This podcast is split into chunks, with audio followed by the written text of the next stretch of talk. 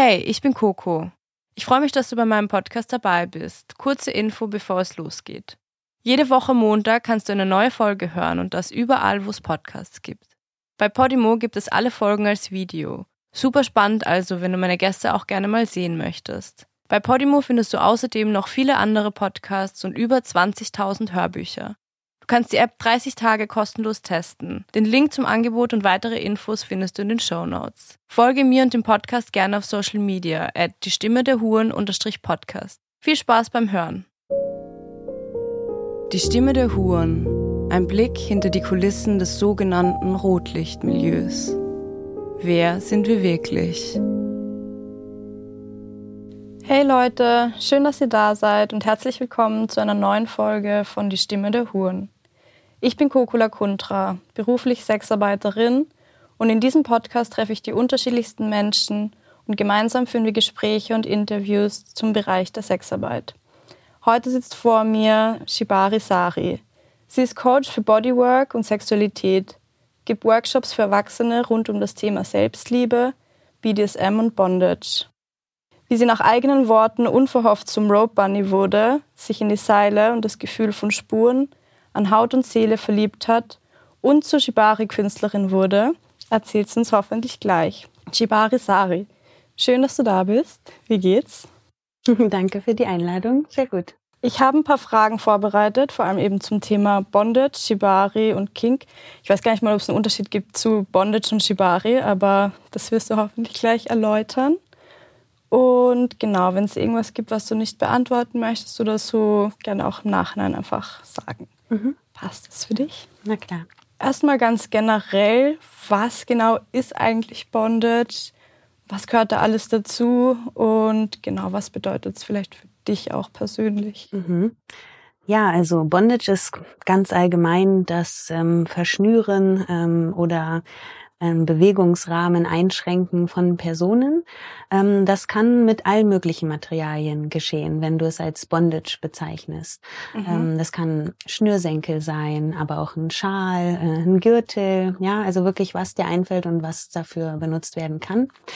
Und wenn man dann dafür ausschließlich Seile benutzt, dann kann man eben auch von Shibari oder Kinbaku sprechen, was sich dann eben auf Seil Bondage bezieht. Okay, das macht voll viel Sinn. Ich glaube, es fragen sich viele Leute, weil man hört irgendwie immer so von Bondage, aber dann oft speziell von Shibari. Ich dachte irgendwie immer, das ist alles so das Gleiche oder alles mit Zeilen so.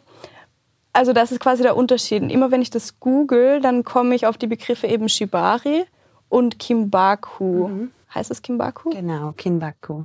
Gibt es da einen Unterschied oder was genau ist da der Unterschied? Also genau, wie wir gerade schon gesagt haben, Bondage steht als Oberbegriff ganz oben, ja, und darunter fallen dann eben auch Begriffe wie Shibari oder Kinbaku, die das Ganze noch ein bisschen genauer beschreiben. Mhm. Und ich sag mal, man kann es nicht so genau sagen. Menschen in der Szene streiten sich sogar um Begrifflichkeiten dahingehend. Mhm. Aber nach meinem Verständnis ist Shibari und Kinbaku generell japanisch inspiriertes Fesseln mit Seil, mhm. wohingegen dann Shibari, ich sag mal auch meditativ, ähm, sportlich herausfordernd.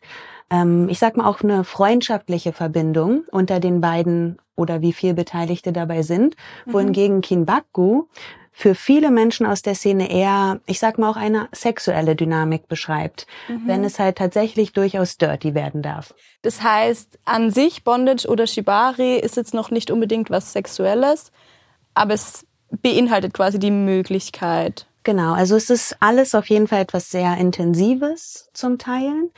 Und genau, manche Intensitäten gehen dann in sexuelle Richtungen, manche aber eher in körperlich entspannende oder sportlich herausfordernde Richtungen.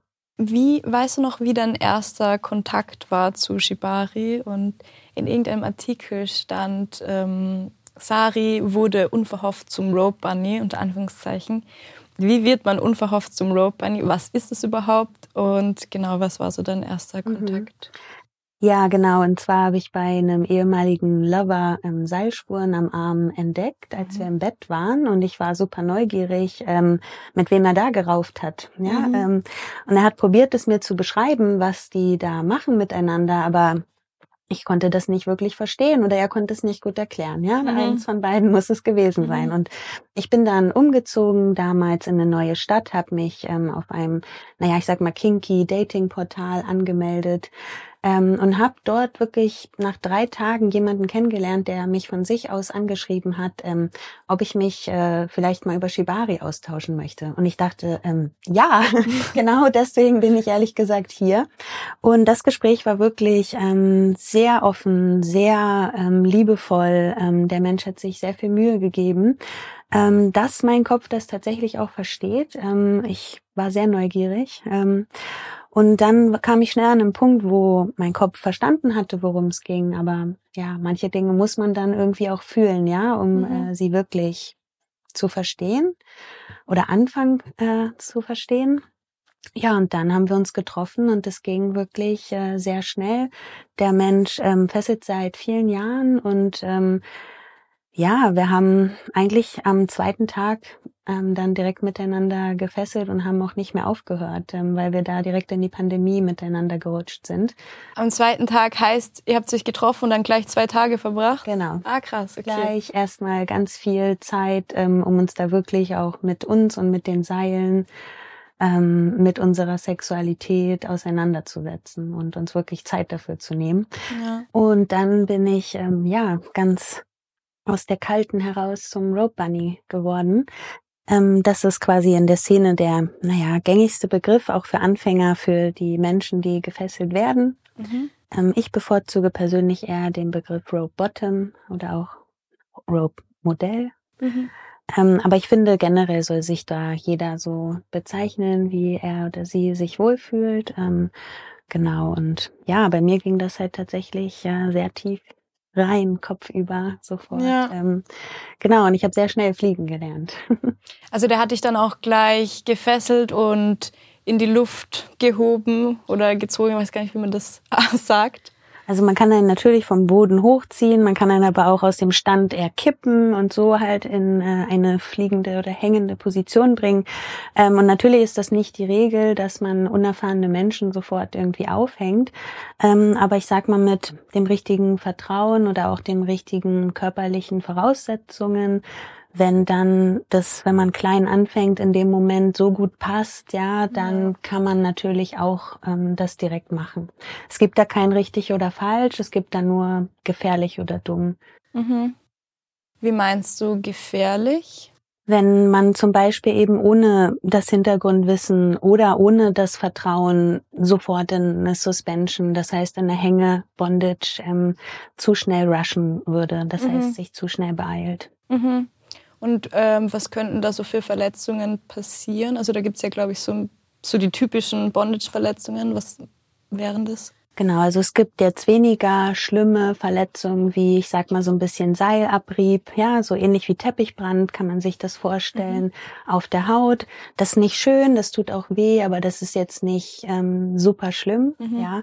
Ähm, es gibt aber tatsächlich auch ähm, andere Verletzungen, die können sogar langwierig ähm, anhaltend sein. Mhm. Ähm, zum Beispiel, wenn gewisse Nerven an gewissen Punkten am Körper zu lange dem Druck der Seile ausgesetzt sind, kann es tatsächlich tatsächlich passieren, dass man zum Beispiel seine Hand oder auch seinen Fuß eine Weile, vielleicht nur ein paar Minuten, vielleicht aber auch monatelang bis für immer nicht mehr ordnungsgemäß benutzen kann. Mhm. Und deswegen ist es sehr wichtig, dass man sich über diese Risiken vorher erstens bewusst macht, miteinander auch austauscht, ähm, damit man überhaupt auch entscheiden kann, worauf lasse ich mich da ja. überhaupt ein, ja? Ja, voll.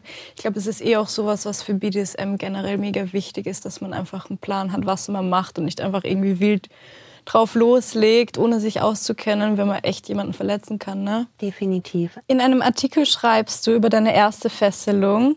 Wie kann ich mich so stark und mutig fühlen, während ich so dermaßen entblößt bin?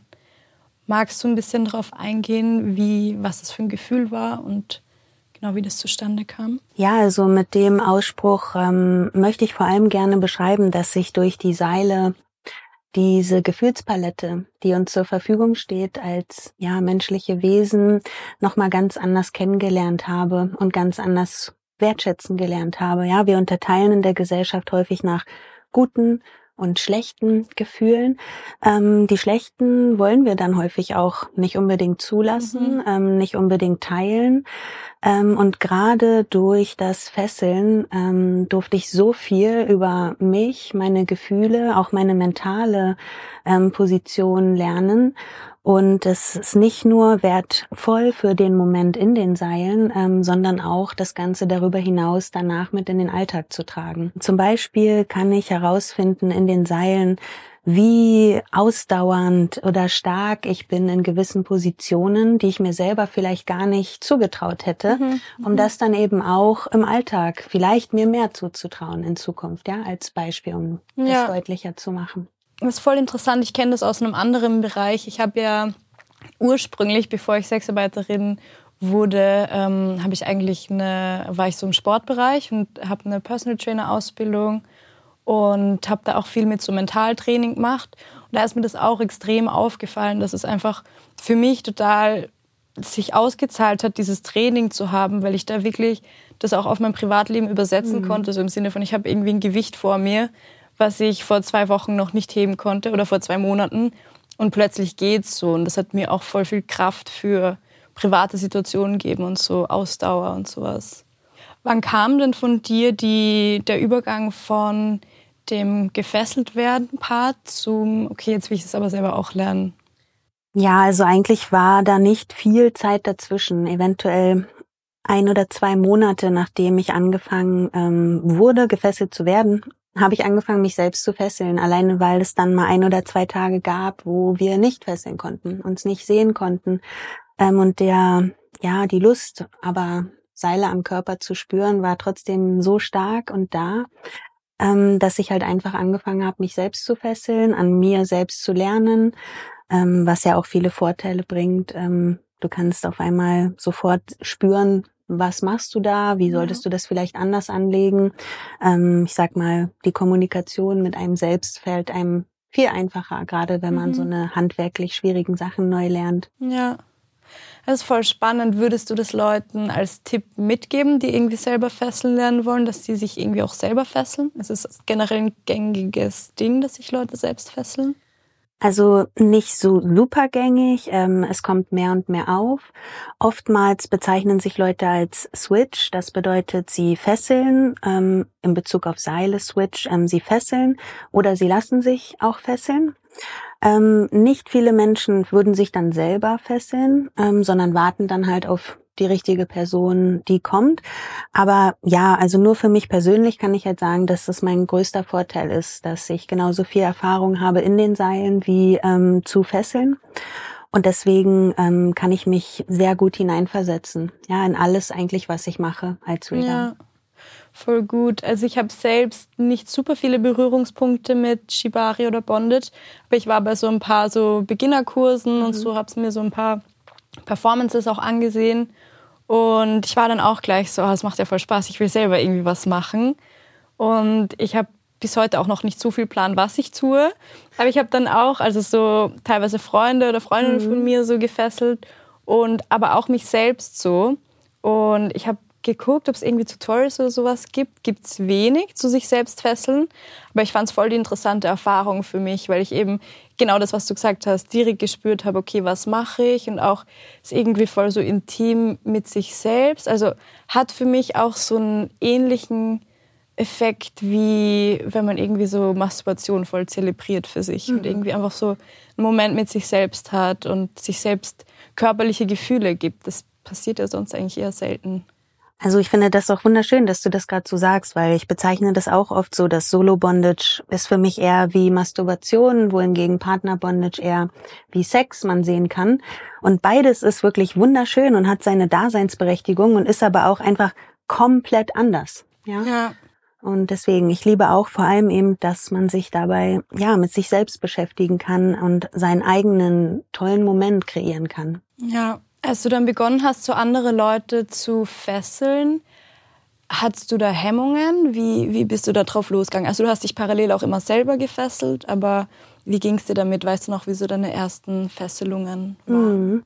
Ja, oh, meine Hände haben gezittert bis zum geht nicht mehr. Ähm, auf einmal ist ja auch die Richtung komplett anders. Ja, ob ich jetzt immer runtergucke und an mir fessel oder auf einmal jemand vor mir ist mhm. und der Körper ja komplett anders herumgedreht mhm. ist. Ähm, das hat ganz schön wehgetan im Gehirn. Ja. Mhm. Ähm, und da musste ich definitiv erstmal Selbstvertrauen aufbauen. Und ganz wichtig ist es aber halt auch, die Erwartungen vorher ordentlich zu besprechen. Also die Menschen, die ich am Anfang halt gefesselt habe, die haben jetzt nicht ähm, eine super intime Session von mir erwartet, in denen ich ihnen den Kopf wegpuste, ja. sondern die wussten, dass ich halt gerade meine Technik ausprobieren möchte mhm. ähm, und dass ich quasi gerade ja einen Körper brauche ja. und nicht unbedingt einen Intimaustausch in welcher Richtung auch immer. Ja. Und dann fand ich halt auch, dass das einfach in Ordnung war, dass meine Hände am Anfang gezittert haben, ja, weil die Erwartungen waren auf beiden Seiten klar. Ähm, und das ist auch okay, sich erstmal langsam zu entwickeln. Ja, voll interessant. Erinnert mich ein bisschen wie wenn ähm, Freunde von einem zum Tätowieren anfangen. Du bist ja, okay, äh, ich gebe dir jetzt meinen Körper und pass bitte auf, aber quasi man weiß, es ist ein Übungsprozess. Ne?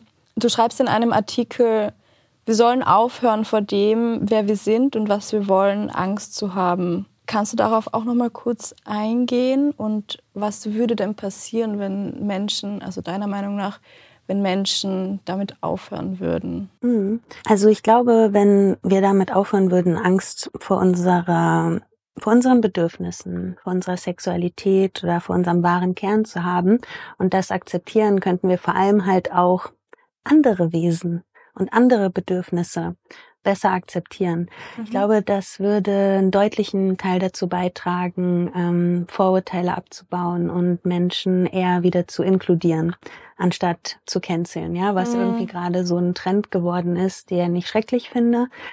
Ähm, genau, und ich schätze, dass ohne Angst können wir einfach offener, freier, weicher, liebevoller miteinander umgehen. Ja, ich glaube, ganz oft ist auch so ein Problem in der Gesellschaft, wenn wir etwas ablehnen oder wenn wir Menschen ablehnen. Glaube ich, passiert das ganz oft, weil wir irgendwas in, also irgendwas von uns in der Person sehen mhm. oder was die Person tut und wir akzeptieren das an uns selbst nicht oder haben Angst davor und dann sind wir gleich, ist viel leichter halt zu dem anderen zu sagen, so, oh, du bist pervers oder krank oder was auch immer, ähm, als sich das eben einzugestehen, so, hey, vielleicht projiziere ich gerade irgendwas auf dich drauf und ich denke auch, dass sich das einfach nur positiv auswirken würde, wenn man einfach weniger Angst vor dem hat. So klar, Angst ist jetzt nicht so super einfach zu steuern, aber ich glaube, so eine gewisse Grundeinstellung und so eine gewisse Offenheit würde da echt schon mhm. einen Unterschied machen. Ja. Kannst du einmal kurz Kink erklären? Ganz generell, was ist das? Ist Kink gleich Fetisch? Was ist ein Fetisch? So ein bisschen die Leute mal mitzunehmen. Ähm, auf Wikipedia steht, dass Kink ein abweichendes sexuelles Verhalten ist. Ich finde diese Erklärung schrecklich und das klingt ja wie eine Krankheit. Genau. Ähm, ich wünschte mir, sie würde einfach nur die individuellen Bedürfnisse beschreiben, ja, weil ähm, die sind nun mal bei uns allen anders. Ähm, dann gab es halt irgendwann eine Einordnung, dass manche Bedürfnisse anscheinend extremer sind als andere Mainstream-Bedürfnisse und nur deswegen sagen wir jetzt Kink oder Fetisch. Mhm. Ähm, genau, und ähm, für mich bedeutet halt King tatsächlich auch nur das, dass wir ähm, einfach uns trauen, unsere Bedürfnisse zu formulieren mit den Menschen, mit denen wir die vielleicht gerne ausleben möchten und dafür uns halt einen sicheren Rahmen schaffen. Ähm, und klar, wohingegen Fetisch halt der Bezug auf einen Gegenstand oder eine ganz bestimmte Praktik ist, ähm, die eine Person braucht, um einfach abzugehen. Mhm. Also Kink ist quasi eher so ein bisschen wie ein Mindset oder so eine Grundeinstellung. Für mich schon. Für dich. Genau. Mhm. Ist auch eher wieder so ein bisschen allgemeineres ähm, Begrifflichkeit, worunter Fetische auch fallen für mich. Ja. Wann kam so für dich der Moment, wo du das Gefühl entwickelt hast, okay, ich habe jetzt so viel für mich gelernt und ausprobiert, ich will es irgendwie weitertragen? Und wie wird man Kink oder Sex Educator?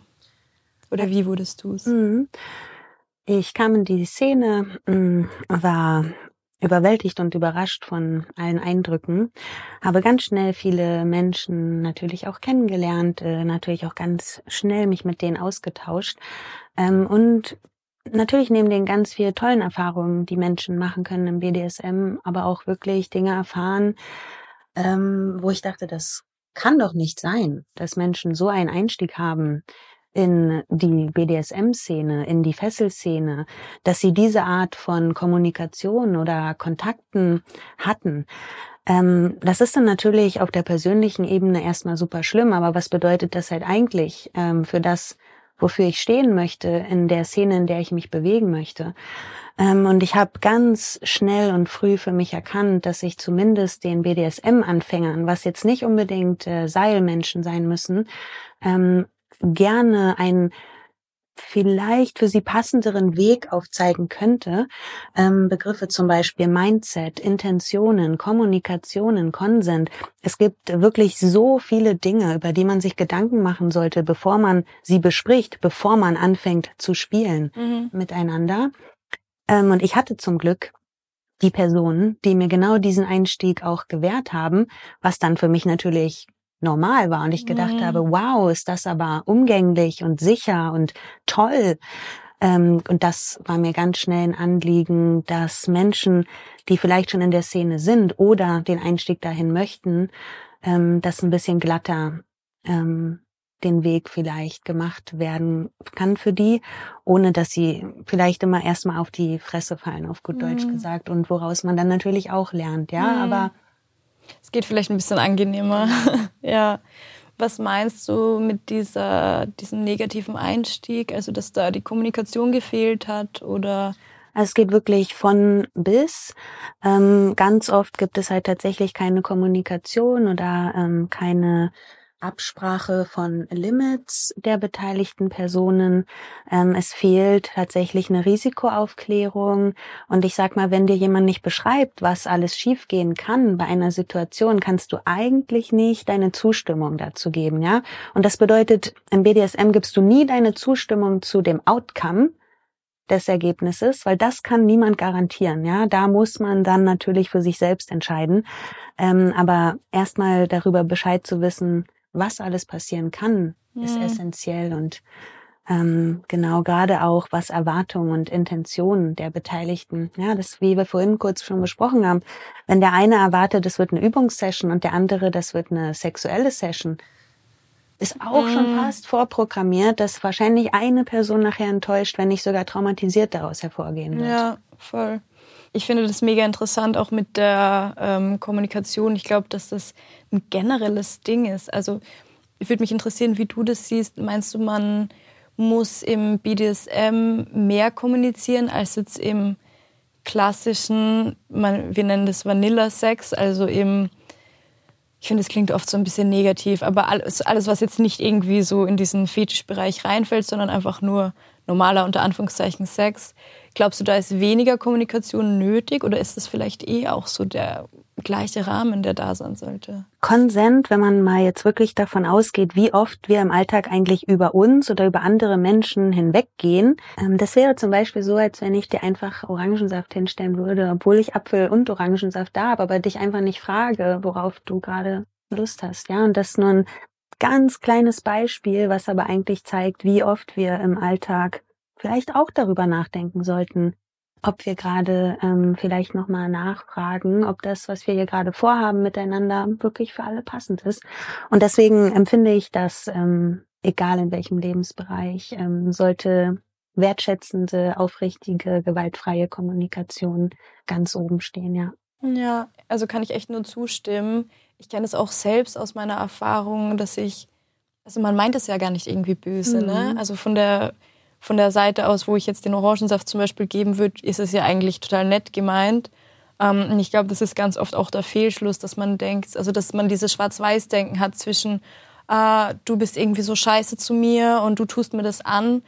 Ich glaube, ganz oft sind es einfach, es ist nicht so schwarz-weiß und ganz oft sind es einfach eben nicht die Bedürfnisse, die irgendwie vorhin geklärt wurden. Und eben, dann ist eine Person, wie du vorhin schon sagtest, enttäuscht und bleibt dann irgendwie so zurück mit einem unguten Gefühl. Mm, und gleichzeitig, wenn ich dann Freundinnen zum Beispiel von mir habe, die oft sind es auch Leute aus eben dieser sexpositiven Szene, die total viel kommunizieren und eben auch nicht nur im sexuellen, sondern auch im privaten super viel nachfragen.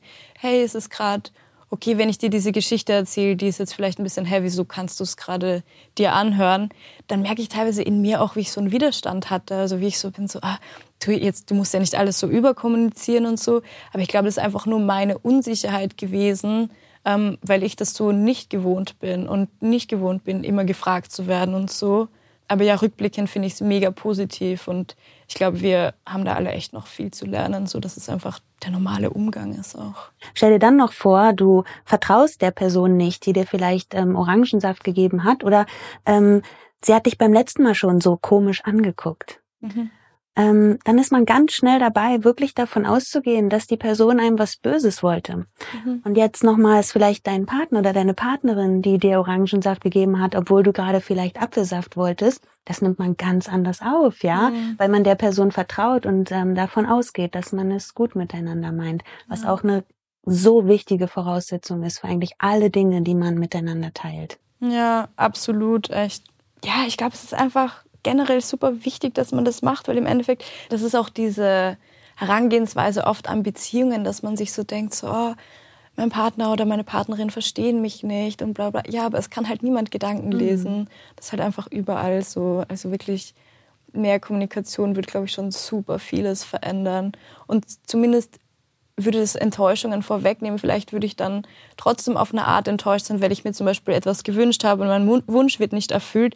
Aber ich weiß es zumindest und kann dann trotzdem entscheiden, okay, will ich jetzt diesen Halbwunsch quasi trotzdem nachgehen oder sage ich dann gleich so, nee, ähm, das passt für mich dann gar nicht, egal was es jetzt, also um welche Sache es geht.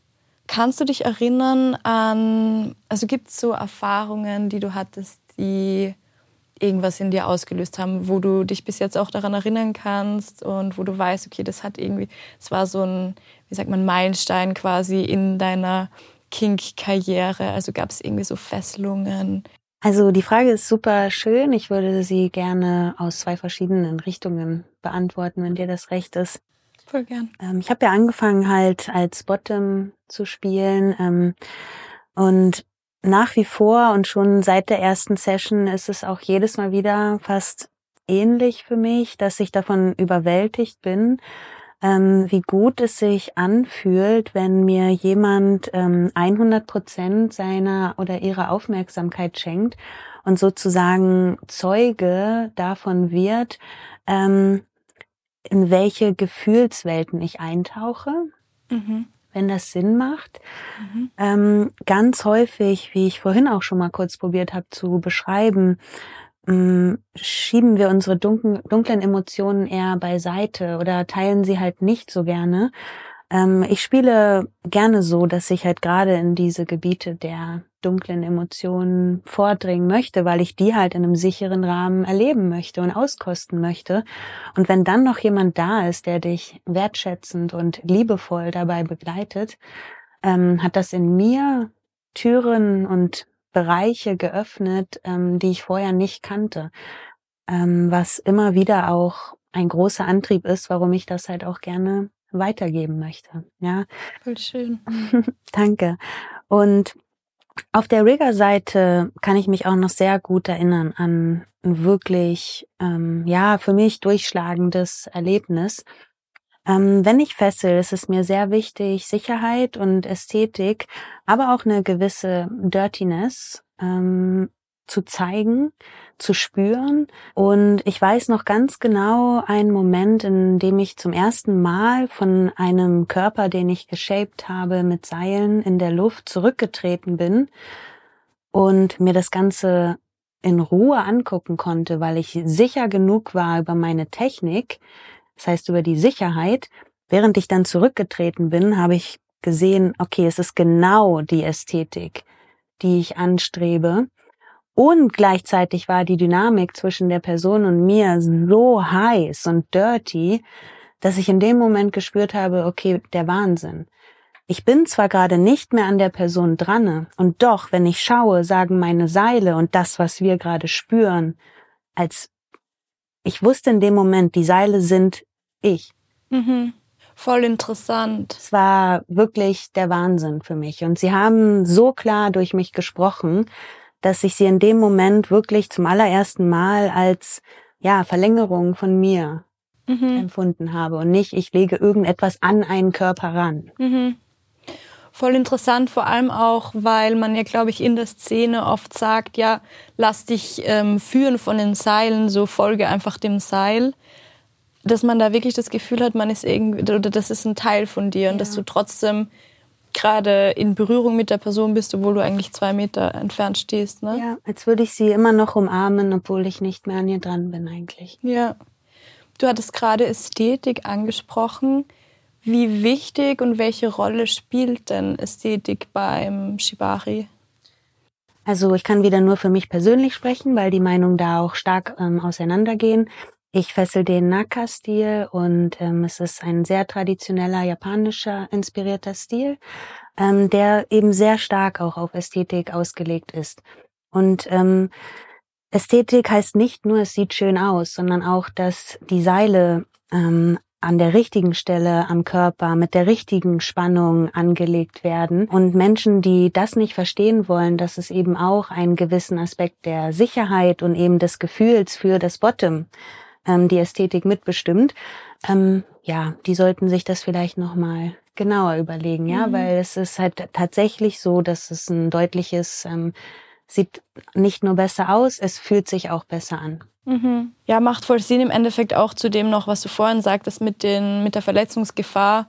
Also die Ästhetik ist quasi nicht nur was Optisches, sondern einfach auch technische Sicherheit quasi. Genau, also für mich persönlich definitiv, ja. Mhm. Du fesselst ja überwiegend, glaube ich, männlich gelesene Personen oder männliche Körper. Gibt es da einen speziellen Grund, warum du, also machst du das lieber, als irgendwie einen Frauenkörper zu fesseln? Wie ist da dein Bezug dazu? Also ich sag mal so, die meisten Fesselungen an sich wurden für kleine, dünne, dickbusige japanische ähm, Frauen entworfen. Mhm. Deswegen ist es nicht die Regel, männlich interpretierte Personen zu fesseln, aber ähm, ich bin cis und deswegen, ich stehe auf Männer. Ähm, deswegen ist meine erste Wahl auf jeden Fall Männer zu fesseln. Mhm. Dann geht es aber halt wieder zu schauen, der Stil, den ich fessel, ist sehr anspruchsvoll für Körper und dann eignen sich eben für manche Shapes eben doch nur ein weiblicher Körper, ja, wo ich die Schultern halt so weit nach hinten biegen kann, wo das zum Beispiel bei männlichen Körpern oftmals aufgrund von Muskeln ähm, mhm. oder fehlender Beweglichkeit mhm. gar nicht geht. Ähm, und deswegen tatsächlich so, dass in den meisten privaten Sessions, die Menschen bei mir buchen, sind es zu 80 Prozent Männer. Mhm. Privat fessel ich aber sagen wir 60 Prozent Männer, 40 Prozent Frauen. Also das hat quasi, meinst du damit, dass manche Fesselungen gar nicht möglich wären quasi auf jeden Geschlecht oder auf jeden Körper? Also du musst dann schon, was du machen willst, an die ähm, physiologische Gegebenheit anpassen. Genau, also grundsätzlich ist so, jeder Körper kann natürlich gefesselt werden und ich kann auch jeden Körper, egal wie unbeweglich oder muskulös oder eben auch nicht ist, fesseln. Mhm. Ähm, den Stil, den ich aber persönlich ähm, befolge und was mich am allermeisten interessiert, geht tatsächlich nur mit wirklich flexiblen Menschen. Ja, mhm. zumindest in den Gelenken, Schultern müssen die Menschen flexibel sein. Das geht aber auch mit männlichen Körpern. Mhm. Du hast dich für diesen Stil entschieden. Wie kamst du auf den und warum? Ähm, es gibt äh, so zwei, drei Hauptstile in der Szene. Wir haben ja gerade darüber gesprochen, wie wichtig mir Ästhetik, Sicherheit, aber auch der sexuelle Ansatz irgendwo ist, ja, mhm. wenn ich privat fessel. Ähm, und da macht für mich wirklich nur der Naka-Stil ähm, Sinn. Ich bin als allererstes auf den gestoßen, habe perfekte Lehrer in dem Stil gefunden. Ähm, ich verstehe auch die anderen Stile, aber für mich persönlich machen sie keinen Sinn. Kann man das für die Leute, die zuhören, so ein bisschen beschreiben, wie der Stil, wie heißt der Maka-Stil? Naka. Naka-Stil. Mhm. Wie der aussieht oder was den ausmacht? Es sind halt tatsächlich eben schlichte ähm, Fesselungen, die halt ohne großartige Schnörkel auskommen, aber tatsächlich halt so, sagen wir mal, Understatement klassisch ästhetisch aussehen, wohingegen in den anderen Stilen oft sehr viele Schnörkel gemacht werden, ich sag mal Umwege beim Fesseln, die aber technisch nicht unbedingt äh, sinnhaft sind. Mhm. Weswegen, wie gesagt, für mich das auch keinen Sinn macht, diese mhm. Stile zu verfolgen. Also könnte man fast sagen, das ist so ein bisschen die Basic von Shibari, das, der Naka-Stil. Also so ein Grundgerüst und quasi alles, was irgendwie Schnörkeln und extra wäre, fällt weg. Sagen wir so, der Naka-Stil wurde entwickelt, um eher abgedruckt zu werden in Magazinen. Das heißt, Menschen hatten ganz lange Zeit, sich jede Woche ein neues Bild anzugucken, was einfach perfekt aussehen muss. Ja, mhm. Ästhetik, Schönheit, ähm, auch einen gewissen sexuellen Reiz. Und dann der andere Stil, den es halt damals hauptsächlich gab, der Osada-Stil, war für die Bühne entworfen. Mhm. Das musste besonders schnell gehen, das musste besonders kunstvoll aussehen, obwohl es halt am Ende nur sehr schnell an den Körper gefesselt wurde, damit der Mensch möglichst schnell in der Luft war. Und das konnte auch jede Woche gleich sein, weil das Publikum wechselt ja jede Woche bei solchen Bühnenshows. Mhm. Ähm, und deswegen, die haben sich einfach aus einen ganz unterschiedlichen Ansätzen heraus entwickelt. Mm, das eine ist eher für den schnellen Knall, Showfaktor, der ganz viele mm, sinnfreie Schnörkel hat, aber damit es irgendwie cool aussehen soll. Das andere ist eher auf Gefühle, ähm, die die Seile auslösen sollen aufgrund von wie die Fesselungen aufgebaut sind. Ich hatte da selbst auch so ein Erlebnis von, also ich habe auch schon so ein paar Shibari-Performances gesehen und ich finde es mega interessant, weil da hatte ich eben die Erfahrung, dass manche haben gar nichts in mir ausgelöst. Also ich habe das so angeguckt und ich, ich verstehe, warum andere das jetzt gerade ästhetisch finden und so. Aber es hat mich einfach nicht so berührt. Und dann gab es diese eine Performance, die ich gesehen habe. Da war für mich so ein Schlüsselerlebnis, wo ich so war, ah, ich habe auch voll Lust, das zu lernen, jemanden zu fesseln. Das war einfach so berührend und so intim und es war so meine Erkenntnis, die ich daraus gewonnen habe, ist eigentlich mega simpel, aber es war für mich trotzdem voll, hat einfach was in mir bewegt. Und zwar hat es für mich einfach diesen Lebenskampf und wie du auch schon gesagt hattest, so diese, diese Mischung aus schön und hässlich und irgendwie angenehm und unangenehm, ähm, ja, das einfach darzustellen, das war einfach so ein volles gutes Symbol für das Leben und auch so dieses manchmal muss man gefesselt sein, um sich irgendwie frei zu fühlen. Oder umgekehrt, manchmal ist man gar nicht mehr gefesselt und fühlt sich vielleicht trotzdem noch, als wäre man immer noch in Seilen. So. Also ich fand es mega interessant, das dann auch als Symbolbild einfach zu sehen aufs Leben. So. Ja, das äh, löst starke Bilder aus, das stimmt, ja. Ja. Wie hat es begonnen, dass du Shibari beruflich gemacht hast? Also das ist ja dann nochmal irgendwie so ein nächster Schritt von, okay, ich habe das jetzt für mich als Leidenschaft oder als Hobby und so. Und was war dann so der Schritt ins Berufliche? Viele private Workshops bei meinen Lehrern und dann halt auch der richtige Partner an der Seite zur richtigen Zeit. Ähm, mit dem sich das einfach richtig angefühlt hat, den Schritt zu wagen ähm, und eben Workshops für Beginner anzubieten. Mhm. Ja, die Nachfrage ist einfach riesengroß.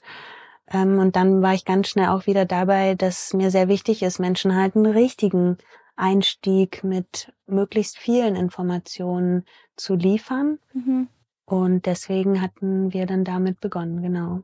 Okay, also mit einem gemeinsamen Freund, mit dem du auch schon gefesselt hattest und so quasi gemeinsam. Genau, das war mein damaliger Rigger und auch Partner. Ähm, der hatte halt eine zehnjährige Fesselerfahrung ungefähr zur damaligen Zeit. Und dann haben wir halt gemeinsam eben viele Workshops besucht. Ähm, ich habe alleine viele Workshops besucht bei meinen Lehrern und dann war der Schritt einfach naheliegend zu sagen, okay, wir können jetzt hier keine fortgeschrittenen oder Suspensions teachen, aber wir sind in der Lage, Anfängern zu zeigen, welches theoretische Wissen sollte mitgebracht werden und wie gehen halt die ersten Knoten, wie sollte man miteinander umgehen, bevor man überhaupt über die krasseste Technik nachdenkt. Mhm.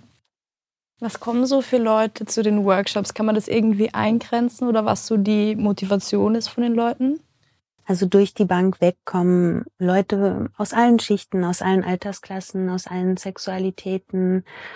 Ähm, es sind tatsächlich sehr viele sehr junge Leute auch dabei, was ich toll finde, ähm, weil sie anscheinend einen sehr schnellen Zugang zu ihren Bedürfnissen haben in der heutigen Zeit Ähm, es kommen aber auch sehr viele eher ein bisschen ältere Leute, die merken, hey, irgendwie muss doch da noch ein bisschen mehr sein und irgendwie interessiert mich das schon sehr lange. Ähm, und jetzt bin ich bereit, das auszuprobieren. Ja. Ähm, aber tatsächlich halt ähm, wirklich, was du dir vorstellen kannst. Und die Motivation ist auch sehr unterschiedlich. Ähm, die meisten suchen aber nach einer tollen Beschäftigungsmöglichkeit mit ihrem Partner oder ihrer Partnerin ähm, sich ohne Worte vielleicht noch mal ganz anders kennenzulernen, sich ganz anders ähm, entdecken und erleben zu können gegenseitig. Ja, das ist somit der Hauptgrund, warum Leute das gerne lernen wollen. Ja, es, im Endeffekt ist es, glaube ich, eh auch bei mir ähnlich. So die Kundschaft, die ich habe, es ist eigentlich immer so ein bisschen so eine blöde Frage, ne? Was kommen so für Leute? Ja. Es sind eigentlich komplett durch die Bank gemischt, ne? Alles Mögliche. Kann sich keine Vorstellung machen, dann ist der nächste oder die nächste, die kommt doch wieder ja. So jemand, der noch nie da gewesen ist. Ja. Wie läuft so eine private Session ab? Also kommen die Leute dann und sind so, Sari, fessel mich, mach einfach dein Ding oder sagen die, hey, ich will genau das und das erleben. Wie läuft es ab? Ja, also ehrlich gesagt liebe ich es, wenn die Leute sagen, ich möchte das und genau das und das, weil dann weiß ich, hey super, das sind Leute aus der Szene, die haben sich mit sich und ihren Bedürfnissen beschäftigt und auch damit, wie man das kommuniziert ähm, Menschen, die sagen, bitte fessel mich und mach, was du möchtest, oh, habe ich erstmal immer ein bisschen Bauchschmerzen, aber natürlich dann nach dem ersten Gespräch ähm, kann ich schnell schauen, sind das ernsthaft interessierte Menschen an mir und meiner Kunst oder Tastenwichser, ja, auf ja. Deutsch gesagt. Ähm, Ganz kurz, Tastenwichser nennen wir so in der Sexarbeitsszene was sagt man eigentlich Leute, die E-Mails schreiben ja. und zu Fake-Buchungsanfragen versenden? Oder gerne ihre Fantasien mit dir teilen wollen, aber sich niemals wirklich real treffen wollen ja. ähm, und möglichst alles ähm, ja über deine Fantasien und austauschen und schreiben, sich einen runterholen wollen, ohne wirklich was zu investieren. Ja, Deutsch ja, ja, voll. Also die versuchen so hintenrum irgendwie genau. was abzubekommen. Ja. Abseits genau, von und abseits von denen ist es dann halt so, dass wir uns entweder online oder halt auch real wenn es geht, am, immer am liebsten ähm, zu einem Vorgespräch treffen, ähm, weil das natürlich erstmal wichtig, dass beide Seiten ja schauen müssen, ähm, fühlt man sich miteinander wohl und kann man sich halt diese Erfahrung überhaupt miteinander vorstellen, ja. Weil auch natürlich, wenn es jetzt nicht intim abläuft, ist man sich ja trotzdem sehr nah und ähm, man zeigt sich ja unmaskiert vor einer Person ähm, und man kann sich einfach nicht gut fallen lassen, wenn man nicht in der Lage ist, jemandem zu vertrauen mhm. oder Zweifel hat in Bezug auf die Person. Mhm. Deswegen treffen wir uns in einem ersten Gespräch und sprechen halt über genau diese Dinge wie Erwartungen, ähm, Limits von beiden, wie wir kommunizieren während der Session, was sind Sicherheitsaspekte und Risiken, die es zu bedenken gibt, ähm, viele allgemeine Sachen, was der Mensch erwarten kann, ähm, was er sich wünscht oder sie, ähm, was von meiner Seite aber auch überhaupt angeboten wird oder nicht. Ähm, genau, und wenn dann alles passt, treffen wir uns zur Session. Ähm, die, da wird dann natürlich auch nochmal geschaut an dem Tag, wie möchtest du das immer noch so, wie wir das besprochen haben, oder fühlst du dich heute irgendwie anders? Ähm, gibt es noch irgendwas, was ich jetzt gerade wissen muss über körperliche ähm, Gegebenheiten. Ja, vielleicht ist jemand gestern nochmal umgeknickt, ähm, mhm. was ja auch nochmal wichtig ist zu besprechen. Oder vielleicht bin ich genau heute in so einem schlechten Mindset, dass man vielleicht doch die Intention der Session nochmal ein bisschen mhm. ändern müsste. Genau, und wenn das dann getan wurde und wir gefesselt haben, dann geht es halt in die Aftercare oder wir kommen gemeinsam runter. Ähm, dieser Rahmen wird ganz unterschiedlich gefüllt. Ähm, manchen Menschen lese ich dann zum Beispiel was vor mhm. oder wir sprechen einfach über die Session. Ähm, manche wollen aber auch einfach erstmal beieinander sein und gar nichts sagen, was trinken ähm, und einfach ein bisschen mit einer Decke kuscheln. Das ist sehr individuell und wir gucken einfach, was die Person dann braucht danach. Mhm. Ist es was, was essentiell wichtig ist, dass es eine Aftercare gibt nach einer Shibari-Session? Nein, viele brauchen gar keine Aftercare. Ähm, viele sehen es nicht als ähm, Wiedergutmachung, für das, was sie für mich erleiden mussten in einer Session, mhm. sondern viele sind so energetisiert und so gut drauf, auch wenn ich sie zum Beispiel in einer Session zum Weinen gebracht habe, weil ich ihnen den Hintern versohlt habe, Ähm, die sind dann aber so in einem Hormonrausch danach, dass sie einfach super happy sind. Und was mir aber wichtig ist, ähm, ja, weil auch Tops oder Rigger brauchen Aftercare, ist, ähm, ich möchte zumindest immer drei Fragen besprechen nach einer Session, mhm. weil wir waren einfach, ja, wir waren zwar in derselben Situation, aber wir haben sehr unterschiedliche Erfahrungen und Erlebnisse da gerade geteilt. Und deswegen ist es mir gerade halt aus der beruflichen Sicht natürlich wichtig, da auch für mich als Absicherung ähm, und auch die Verantwortung da zu übernehmen, ja, für den körperlichen und seelischen, aber auch emotionalen Zustand einer Person, nicht nur in der Session, sondern eben auch danach. Mhm. Und deswegen mache ich zumindest immer einen kurzen Check-up danach. Manche sind aber auch nicht richtig in der Lage, da viel zu reflektieren, aber zumindest in den Tagen darauf checke ich mit allen Personen, die ich fessel, nochmal ein. Mhm. Was sind es für drei Fragen, die du mit den Leuten dann so klären möchtest? Also es ist ganz wichtig für mich zu fragen, ähm, was war für dich wirklich so das beste Erlebnis? Ähm, ist dir gerade irgendwas, ja, kommt dir gerade irgendwas spontan, wo du sagst, hey, das will ich immer erleben, das würde ich gerne mehr ausprobieren, da würde ich gerne tiefer reingehen? Hingegen natürlich gab es irgendwas, wo du denkst, hm, das war jetzt nicht unbedingt das, was ich ähm, wieder erleben möchte oder das würde ich gerne anders erleben, aber ich würde es jetzt nicht unbedingt gleich streichen. Mhm. Und dann frage ich halt immer auch noch sehr gerne, ob es halt irgendwas direkt gibt nach der Session, was Ihnen wichtig erscheint, mir mitzuteilen, weil ich kann natürlich gewisse Bereiche fragen und abklopfen, aber wenn dir wirklich was auf dem Herzen liegt, ja, bin ich da auch halt wieder irgendwo darauf angewiesen, dass ein Mensch sich gerne mitteilen möchte. Ja, voll die gute Auswahl an Fragen. Ich fände es voll interessant, ob deckt sich das manchmal, also oder deckt sich das vielleicht sogar recht häufig, deine Erfahrung und die Erfahrung von der Person, die du gefesselt hast, im Sinne von, dass deren Highlights auch deine waren und quasi, wenn irgendwas nicht so gepasst hat, dass es bei dir auch die Wahrnehmung war? Nee, ehrlich gesagt geht das ganz schön oft ziemlich ähm, häufig auseinander, weswegen ich es halt so wichtig finde, tatsächlich ähm, diese Fragen eben auch zu stellen. Mhm. Voll interessant. Gab es schon mal so Momente, wo du dir so dachtest, so, hä? Ich dachte, du findest es voll scheiße und die Person fand es richtig gut. Ja, ich hatte zum Beispiel eine Session mit einer sehr engen Freundin, die das erste Mal gefesselt wurde, auch mit ein paar traumatischen Erlebnissen in ihrem Leben zurechtkommen musste. Ähm, und die hat dann eine Panikattacke bekommen in meinen Seilen. Ich war echt Krass. überfordert, ähm, wusste nicht, brechen wir jetzt ab, was machen wir? Wir haben uns dann darauf geeinigt, dass wir schauen, ob wir uns gemeinsam beruhigt bekommen, indem wir gemeinsam atmen und ich sie gehalten habe in den Seilen. Ähm, und dann konnten wir von dem Punkt dann wirklich weitergehen und die Session ähm, fortführen. Und genau halt mit diesen Fragen, die wir gerade besprochen haben, ähm, kam dann halt raus. Für mich war das einfach wirklich die krasseste und auch irgendwo eine schlimme Erfahrung, mhm. weil ich einen Moment nicht weiter wusste. Geht es ihr gut? Ich wusste nicht, kann ich für ihre Sicherheit gerade garantieren, ja? Ähm, und für sie war das im Endeffekt die beste Erfahrung mhm. in der ganzen Session, weil sie gelernt hat, in einem vertrauensvollen Rahmen kann ich diese Herausforderungen tatsächlich überwinden. Mhm. Ähm, und jemand steht mir bei und ich kann einer Person vertrauen ähm, und auch da wieder herauskommen, ja, mhm. was so bestärkend und toll sein kann. Deswegen ist es so wichtig ähm, für mich, über genau diese Fragen im Anschluss von Sessions zu sprechen, aber mhm. auch da wieder im Anschluss von Erlebnissen ja. macht es Sinn. Ja, egal ob im BDSM, im Kink oder im Alltag.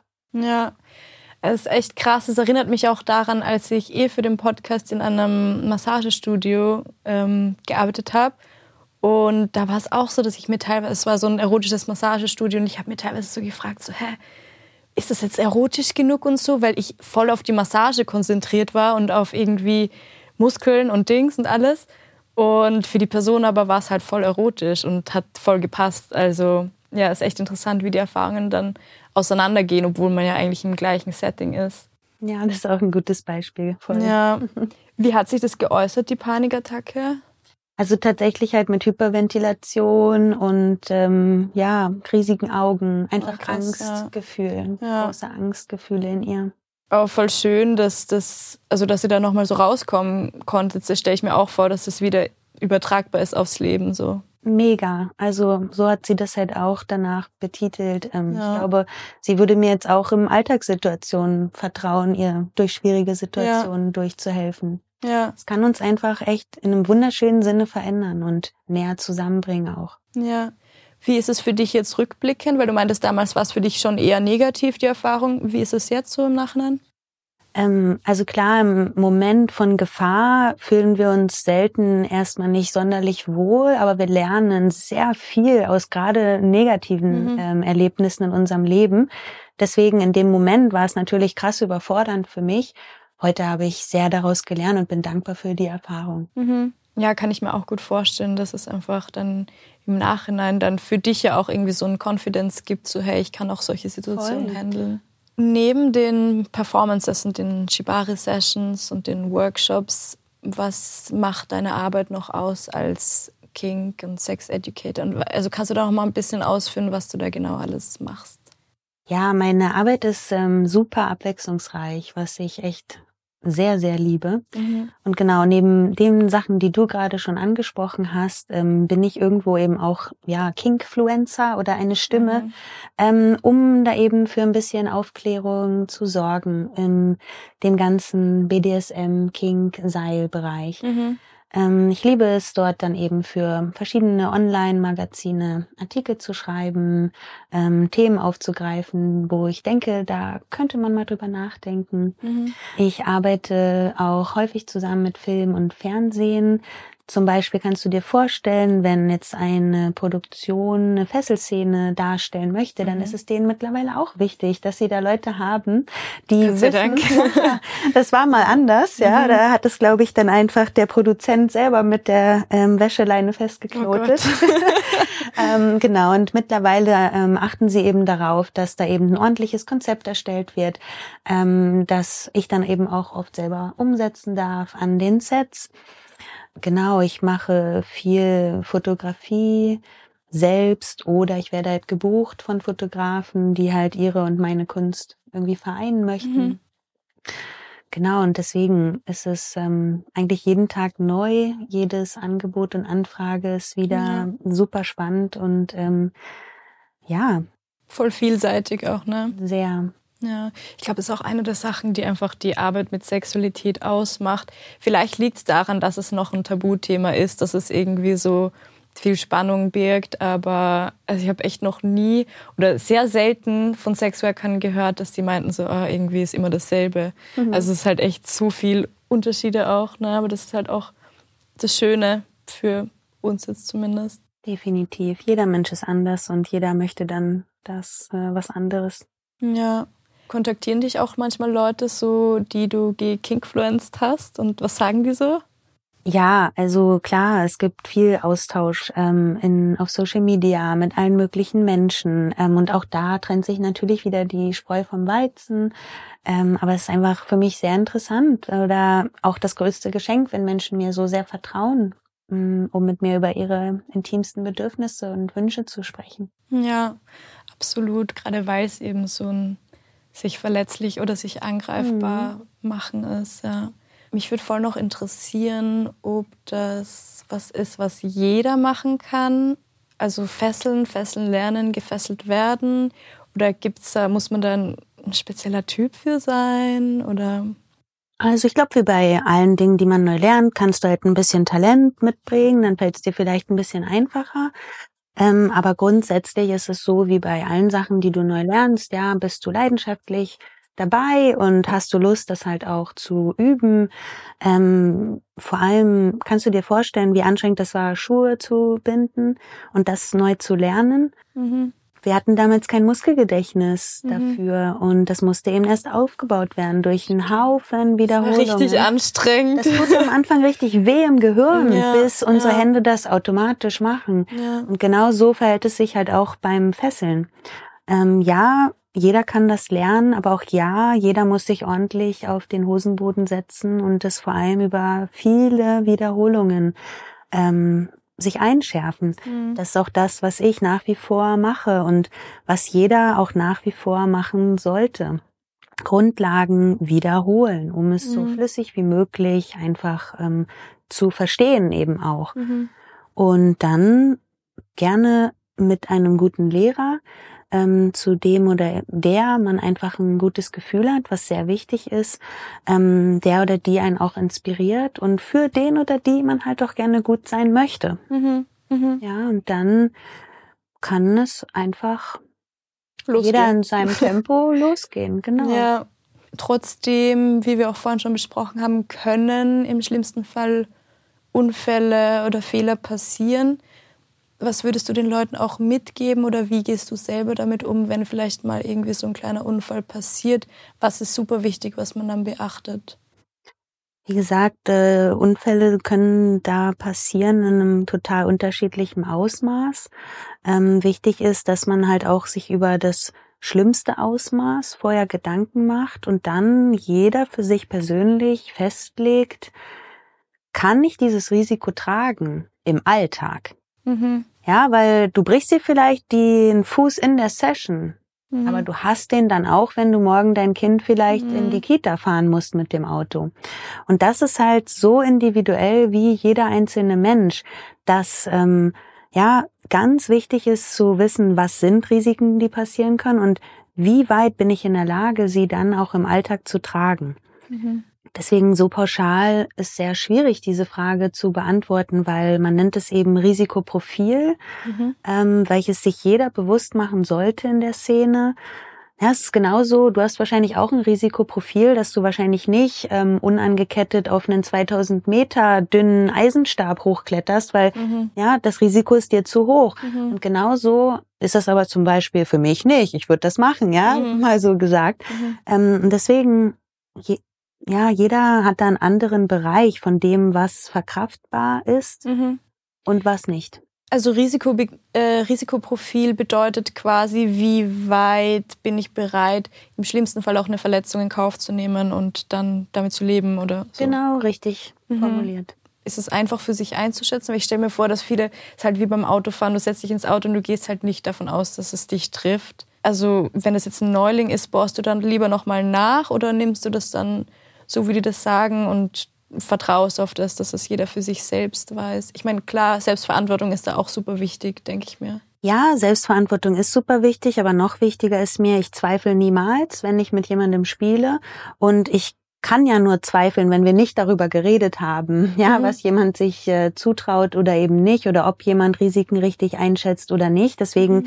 mit Neulingen oder Beginnern bespreche ich die ganze Palette. Wenn mir Menschen dann sagen, sie wissen das alles schon, das ist mir recht egal, ja, weil ja. wir haben das halt noch nicht miteinander besprochen. Ähm, und ansonsten muss man halt wirklich für sich selber schauen, ähm, was man dann halt tatsächlich bereit ist, für ein Risiko einzugehen. Ja. Ich hätte noch zwei kurze Abschlussfragen. Also wäre cool, wenn du dir echt einfach so intuitiv so das Erste, was dir so in den Kopf kommt, kurz und knapp beantwortest. Was bedeutet Sexualität für dich? Für mich beschreibt Sexualität ähm, eine ganze Menge mehr als nur Sex. Ich würde eher sagen, Sexualität ist so die Gesamtheit der Bedürfnisse und Empfindungen und auch Verhaltensweisen ähm, und Interaktionen zwischen Menschen in Bezug ähm, auf ihre, auf ihr Geschlecht. Und Sexualität ähm, beeinflusst auch die psychische Entwicklung, die persönliche Entwicklung, ähm, ist sehr beeinflusst von ja Faktoren deiner Umwelt ähm, aber eben auch vielen inneren Faktoren und sehr fragil auch, ja, und sehr veränderlich, was auch schön, aber auch schwer sein kann. Voll schön. Und wenn du eine Sache in Bezug auf Sexarbeit oder generell die Arbeit mit Sexualität ändern könntest, was wäre das? Ja, ich arbeite genau daran, dass ähm, genau alle Dinge rund um Sexualität weniger ähm, stigmatisiert sind, weniger mit Vorurteilen behaftet sind, ähm, dass Menschen vielleicht endlich anfangen, sich selbst verstehen zu wollen und akzeptieren zu wollen und das halt auch in der Lage sind, eben auf andere Menschen zu übertragen. Das würde ich mir wünschen. Voll schön. Dann echt schön, dass du da warst. Hat mich voll gefreut. Danke für die Einladung. Ich habe noch eine allerletzte Frage. Und zwar, ich wurde zwar schon zum Teil gefesselt, aber jetzt nie so richtig, richtig, würde ich sagen. Und genau, ich wollte dich fragen, ob wir ich bei dir eine Session buchen kann und dann würde ich das voll gerne noch als kleines Add-on berichten im Podcast. Aber super gerne. Also ich ähm, freue mich auf die gemeinsame Erfahrung mit dir. Ich bin voll gespannt, wie es wird. Also ich bin echt gespannt, wie es wird. Vor allem dieses, ich wurde wirklich mal kurz aufgehängt so und es war aber nur so ein Seil um meine Taille und es hat mir halt mega weh getan. Ich würde mir halt irgendwie wünschen, so eine, weiß nicht, angenehme Fesselung und so einen angenehmen, angetasteten Schmerz. Und ich glaube, das war voll mein Ding. Und genau, das will ich dann einfach berichten. Okay, wir achten erleben. auf ein bisschen mehr Gewichtsverteilung als nur an einer Stelle haben. Das wäre perfekt. Sehr gut.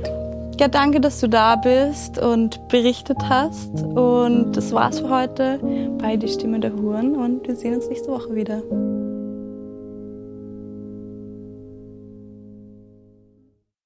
Ich hoffe, dir hat die Folge gefallen. Ich freue mich, wenn du dem Podcast eine gute Bewertung dalässt oder bei die Stimme der Huren unterstrich Podcast auf Social Media vorbeischaust. Dein Feedback oder Kommentare sind dort jederzeit willkommen.